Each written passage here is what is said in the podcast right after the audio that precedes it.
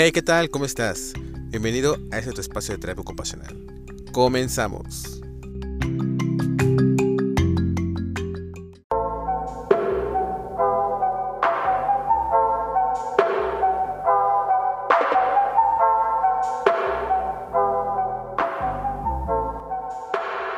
Hey, hola, ¿qué tal? ¿Cómo están? Un gusto por saludarlos nuevamente en este podcast. Hoy nos encontramos aquí en Ecuador, exactamente en Guayaquil. Y pues en este hermoso y paradisíaco lugar me han recibido de una forma genial. Y pues bueno, eh, estamos aquí porque vine a dar un curso de órtesis de mano en termoplásticos de baja temperatura y e introducción a la impresión 3D aplicada a la terapia ocupacional. Y pues quise aprovechar estando en esos hermosos lugares para saber cómo es la terapia ocupacional, cómo ha sido el desarrollo. Y pues bueno, sin más que hablar, pues aquí tenemos a un colega y así es que pues te dejo el micrófono para que nos digas un poco de ti. Hola, buenas tardes, buenas noches y buenos días a quienes me, quienes me escuchan. Soy licenciado en terapia, terapia ocupacional, Giancarlo Salazar Olaya. Tengo una maestría en educación inclusiva y atención a la diversidad y egresado de una maestría en salud pública.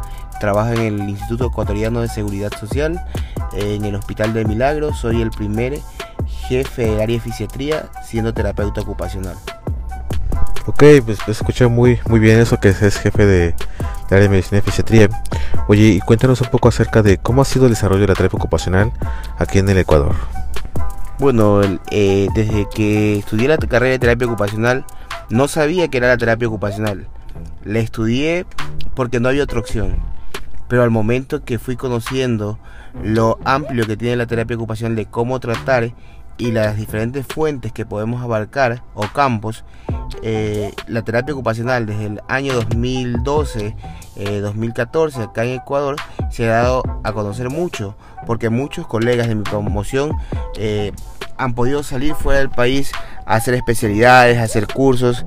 Entonces hoy en día podemos decir que la terapia ocupacional en nuestro país, en Ecuador, se está desarrollando como nosotros los profesionales queremos y nos estamos dando a conocer a nivel mundial.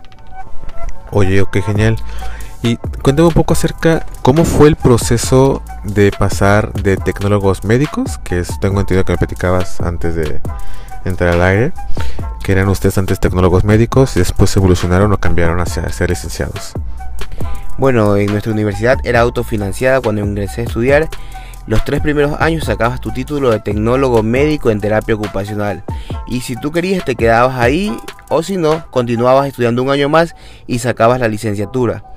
Hoy en día ya estudias los cuatro años, que son ocho semestres, y sacas la licenciatura. Ya la tecnología no existe en lo que es terapia ocupacional. Ok, perfecto. Oye, y cuéntanos un poco para ti, para Giancarlo, ¿qué significa la terapia ocupacional?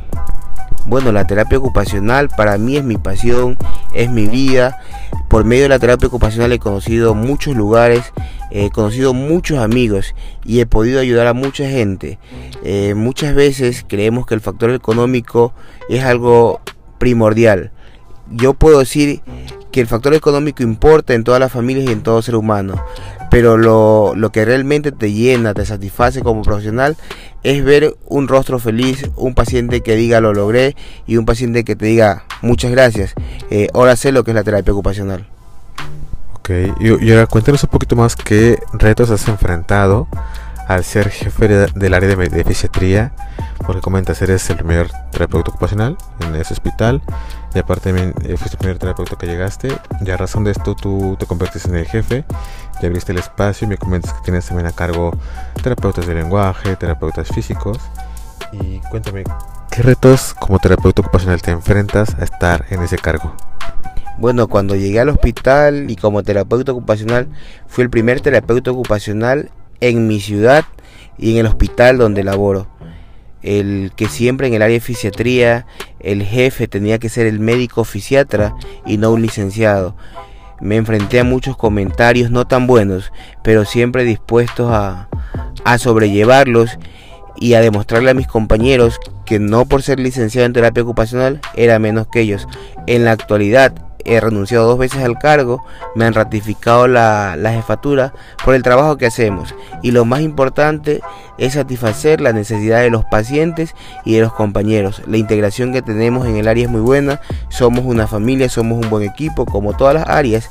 Eh, tenemos discusiones por pacientes y diferentes, diferentes cosas que muchas veces empañan el trabajo pero lo sabemos sobrellevar y creo que hoy en día como jefe del área de rehabilitación he logrado muchas cosas. Lo más importante es tener implementado un área eh, con los materiales necesarios y adecuados para cada una de las patologías que llegan a nuestra área. Eh, satisfacer al usuario tanto interno y externo del hospital. Cuento con seis terapistas físicos, un terapista eh, de lenguaje y dos terapeutas ocupacionales, el médico fisiatra, un auxiliar de fisiatría y la secretaria. Entonces somos un grupo numeroso que no nos abastecemos, pero por cuestiones políticas que se presentan en nuestro país no podemos contratar a más personal. Entonces tratamos de abarcar eh, lo que más se pueda la atención a pacientes. Por lo general se atienden 32 pacientes diarios, lo que es bastante para una área eh, de terapia ocupacional con dos terapeutas, pero vamos a vamos dándole, eh, vamos trabajando conjuntamente con todo el área para, para mejorar el servicio y para hacernos conocidos por nuestro trabajo y decir los terapeutas ocupacionales estamos dispuestos a cambiar nuestro país, a cambiar la, la parte médica y que nos, nos se nos reconozca por lo que hacemos, ya no por el trabajo de manualidad, la actividad terapéutica básica, eso ya pasó de moda. Entonces nos estamos actualizando con técnicas, métodos y también organicé para mis compañeros y para muchos terapeutas ocupacionales del país el primer Congreso Internacional en Intervenciones Pediátricas que contamos con expositores mexicanos, venezolanos y cubanos. Entonces contamos con el respaldo de las autoridades del, del hospital y estamos haciendo el trabajo como tiene que hacerse. Ok, Giancarlo, todo lo que me has contado hasta el momento suena muy interesante. Y cuéntanos qué área de la terapia ocupacional en tu hospital ha tenido mayor desarrollo. Bueno, como terapia ocupacional eh, vemos todas las patologías. Eh, está la parte pediátrica, la parte geriátrica, la terapia de mano. Eh, y todos los, los, dos terapeutas ocupacionales tenemos que saber de todo un poco porque llegan a nuestra área o a nuestra consulta todas las patologías. Entonces hay un filtro que es la secretaria quien indica, a ver, tal paciente va con tal terapeuta o tal patología va con tal terapeuta. Tratamos de que el terapeuta que tenga más afinidad con una patología atiende esa patología para poder sacar rápido a ese paciente. No nos gusta tener a un paciente más de seis meses porque se congestiona el área. Entonces a muchos pacientes que vienen con otras patologías diferentes los tenemos eh, en la cola de espera. Entonces no es recomendable eso. Tratamos de si en seis meses no sale derivarlo decirle al paciente miren puede ir a otra otro lado o el fisiatra hacerle una nueva reevaluación y decirle bueno estas son tus secuelas o esto va a pasar contigo. Hasta tal rutina de ejercicios tal actividades que esto te, te va a servir y después de un mes o dos meses vienes para ver cómo vas Oye, Giancarlo, ¿sabes qué? Estoy fascinado con lo que me estás contando. Y cuéntanos ahora cómo fue el proceso de el saber que un terapeuta ocupacional va a ser el que va a llevar la batuta, la organización de todo un área de rehabilitación. Vaya, o sea que ahora no va a ser un fisioterapeuta o va a ser un médico en rehabilitación, sino un terapeuta ocupacional. ¿Cómo fue la reacción de tu equipo? Cuéntanos esa parte que lo personal quiero, quiero escuchar. Bueno, al comienzo cuando llegué súper complicado porque mis compañeras, la terapista físico ni la, ni la fisiatra, sabían qué era la terapia ocupacional. Entonces me costó mucho porque tenía que explicarle a mis compañeros, a los médicos, a los pacientes, a los familiares. Pero hoy en día creo que me he hecho conocido por el trabajo y eso se, se da a notar por los resultados que, que demostramos tanto al hospital, a las autoridades y a la sociedad.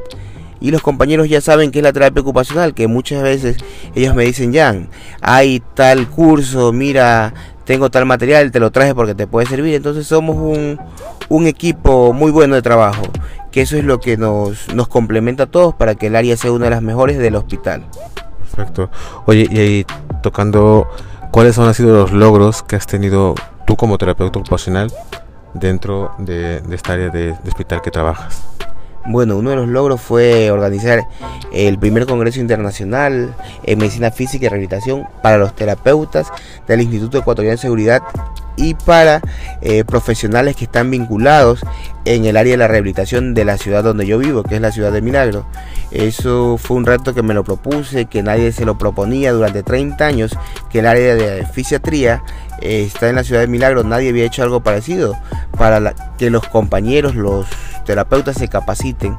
Entonces fue un logro muy importante que me costó mucho, costó dinero de mi bolsillo, costó sentir la, negatividad de los compañeros, el, el escuchar un no vas a poder hacerlo bien, pero los resultados fueron excelentes, obtuvimos reconocimientos no solo del hospital, de otros colegas de hospitales que están fuera de la ciudad. Entonces, para mí la satisfacción es que ellos aprendan que ellos se enriquezcan del conocimiento y que se modernicen en lo que es la rehabilitación. Siempre les digo a mi grupo de trabajo, no nos quedemos con los conocimientos básicos, con los que nos enseña la universidad. La universidad nos enseña un 50%, muchas veces menos. Entonces, soy de los que digo, si te capacitas, si les vas a aprender más, si tienes amistades en otras partes, vas a saber qué es lo que ellos tienen, qué es lo que tú tienes y hacer una comparación. Entonces con eso decir, ah bueno, vamos haciendo de lo que él tiene, yo voy a hacer tal cosa y lo que yo tengo hago esto, para superarnos y para ver los resultados en los pacientes más que todo. ¿Y, ese proyecto que comentas, lo vas a volver a hacer? Eh, ¿Piensas hacerlo nuevamente? Si no, cuéntanos un poquito más. Bueno, estamos esperando el año 2020.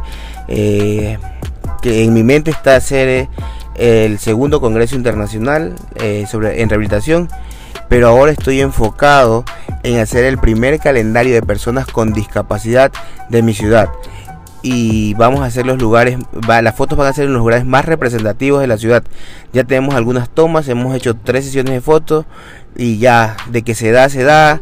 Espero el 3 de diciembre, que es el Día de la Discapacidad aquí en Ecuador, lo pueda sacar ya al, al, público y a la sociedad de mi, de mi cantón. Con esto voy a contar con la ayuda de los directores de mi hospital y la ayuda del alcalde de mi ciudad. Eh, ya el proyecto está casi listo, solo está para, para hacer ciertas tomas y mandar la impresión del calendario. Entonces, lo que quiero dar a notar es que las personas con discapacidad pueden ser productivas y que muchos de, muchos de ellos pueden hacerse famosos, no por su discapacidad, sino por las cosas que hacen. Eso suena muy genial, sinceramente. ¿Y, cuándo, ¿Y por qué nació esa idea de hacer ese, este proyecto del calendario? Bueno, el proyecto del calendario fue porque me encantan las fotos, otra porque muchas de las madres de los niños con discapacidad y jóvenes y adultos y, adultos mayores no tienen una foto eh, súper chévere, súper padre, como dicen ustedes, por verse con una, una limitación. Entonces siempre digo, a tu limitación sácale provecho, que de eso vas a, si, si sabes sacarle provecho vas a obtener buenos resultados. Entonces imagínate ver a, una, a un amputado de miembro superior y de miembro inferior con una buen, un buen traje, una buena cachina y en un lugar muy representativo de tu ciudad y tenerlo en tu sala. Va a ser algo positivo para el paciente. Vas a subir su autoestima y vas a decir, wow, a pesar de que tengo esta limitación, me veo muy bien y puedo ser puedo hacer algo bueno para para la para incentivar o para demostrarle a la sociedad que son ellos son útiles. Y para que desde tu óptica o desde la óptica de los demás puedas decir wow él lo puede hacer y por qué no yo este proyecto que vas a hacer de el calendario de empoderar a las personas con discapacidad cambiar muchísimo la óptica en cómo se percibe una persona con discapacidad o con limitaciones em, es, es muy padre porque realmente vas a cambiar el ver una persona sentada ahí con alguna patología, con alguna limitación, o ver de forma, a lo mejor los familiares, es ver a un paciente enfermo, postrado, que no pueda hacer cosas por él mismo. Entonces yo creo que este proyecto que vas a hacer sí va a cambiar muchísimo la percepción de lo que es la discapacidad. Y pues qué genial este proyecto que vas a emprender. Ojalá que lo realices y nos compartas más adelante este proyecto que vas a que ya está en puerta que nos comentas que ya está a punto de finalizarse y también otra pregunta qué es lo que más disfrutas de ser como terapeuta ocupacional? Lo que más me apasiona es reír todos los días con ellos, aunque también soy uno de los terapeutas mal genio que me dicen, chuta, ahí viene el bravo. Pero esa, esa braveza o ese genio, esa energía que le pongo a cada uno de ellos es para ver lo que yo deseo lograr en ellos y los que les, incentivo cada día que pueden hacer, que no necesiten de, una, ay pobrecito, de una lástima, que ellos eh, tengan la iniciativa de poder hacer cosas buenas. Entonces, para mí es importante ver una sonrisa de una familia, porque donde hay una discapacidad hay mucha tristeza. Si es que no la sabes trabajar la discapacidad, si es que no haces el trabajo de rehabilitación con la familia.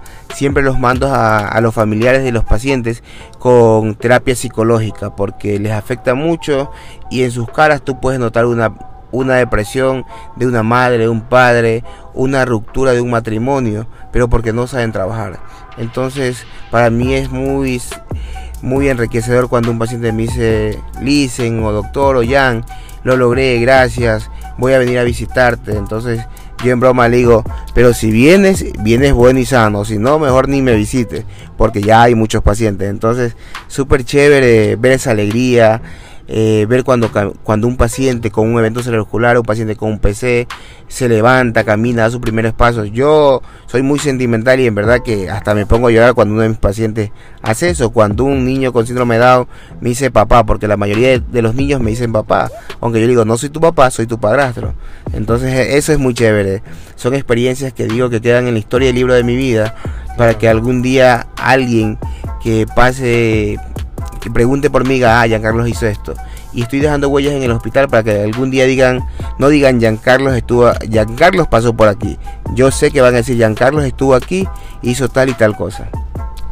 Oye, y hablando acerca de los pacientes, cuéntanos una historia, cómo la terapia ocupacional modificó una vida o como un, algo que recuerdes mucho de la terapia ocupacional haya modificado mucho en un paciente.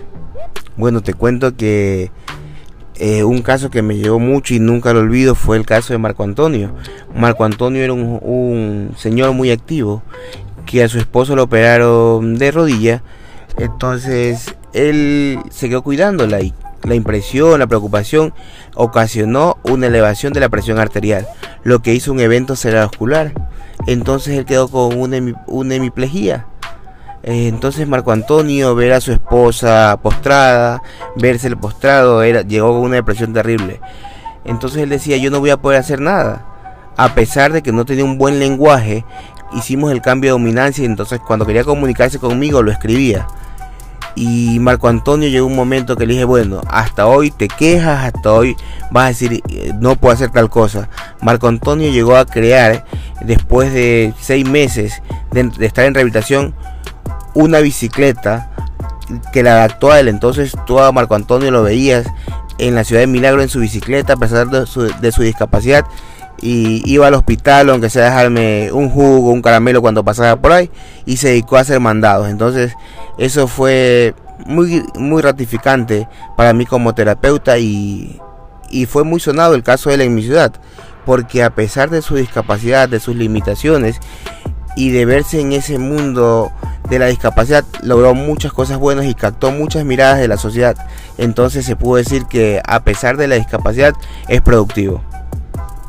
Ok, la verdad estoy encantado con toda la información que me estás brindando. ¿Cómo ha sido tus experiencias personales, tus vivencias? Y ahora cuéntanos cómo ha sido la aceptación de la terapia ocupacional en el hospital. ¿Cómo ha sido el proceso de que ha vivido la terapia ocupacional, tú que has sido el primer terapeuta ocupacional en ese hospital, ¿cómo, cómo fue o cómo es, más bien dicho, la aceptación de la terapia ocupacional?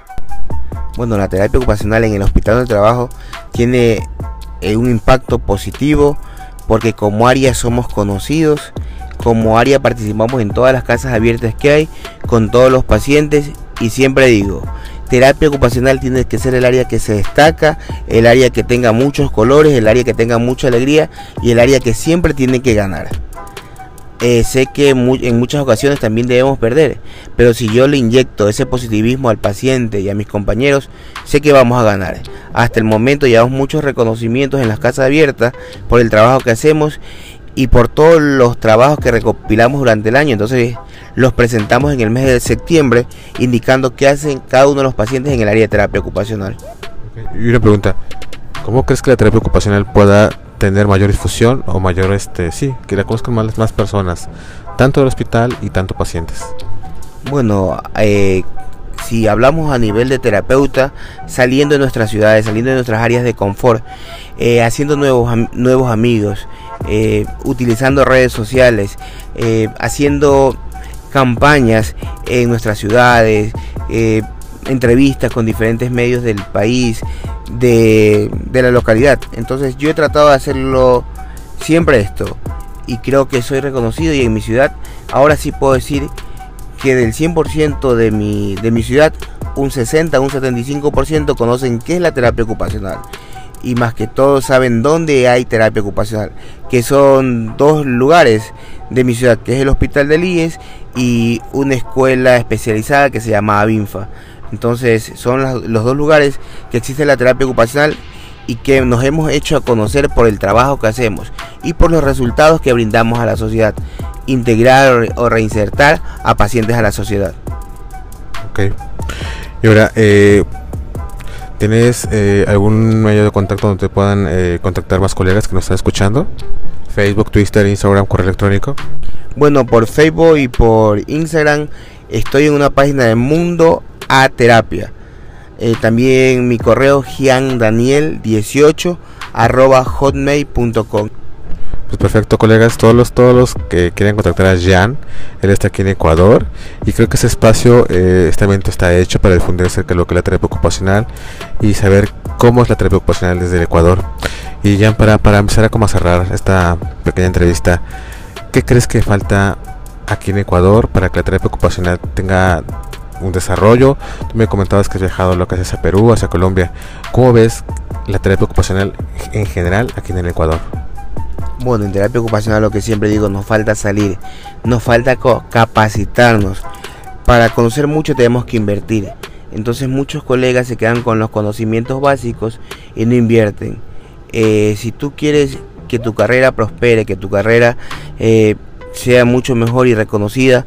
Vamos colegas, vamos invirtiendo, vamos haciendo cosas buenas, vamos dándonos a conocer por los resultados que presentamos. Entonces lo que yo os invito a mis colegas ecuatorianos es a salir del país, a salir del área de confort, porque si estamos en, aquí en Ecuador y siempre decimos no me voy a un curso de aquí a la esquina, no voy a obtener buenos resultados. Es importante asistir a cursos en nuestro país, pero también es lo importante salir, porque haces amistades y colegas que te van a decir, mira, haz esto, en tal país puedes hacer esto, tal especialidad.